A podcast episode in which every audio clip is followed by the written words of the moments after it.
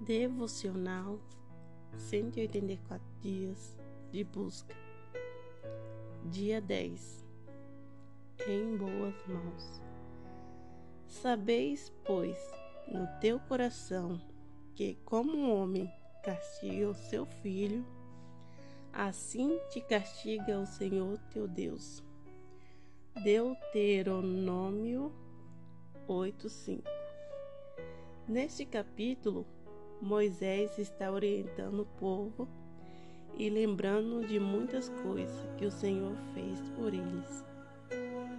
Pois no versículo 5 ele apresenta Deus como um bom pai, que educa e corrige o filho que ama. Quando o pai castiga um filho por um erro, ele está ensinando o que é certo e mostrando o que é errado, como nos diz em Provérbio 23, 13.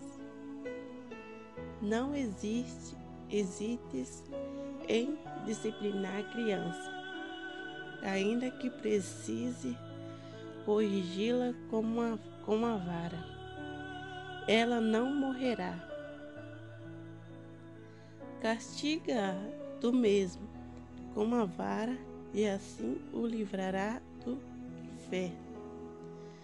O Senhor não faz tudo o que queremos, pois um bom pai sabe quando apoiar e quando se opor ao filho. No caso do povo de Israel, eram ingratos, murmuradores e rebeldes. Por isso Deus se opôs a eles. Eles precisavam amadurecer e reconhecer o Senhor em suas vidas, para então desfrutar das bênçãos.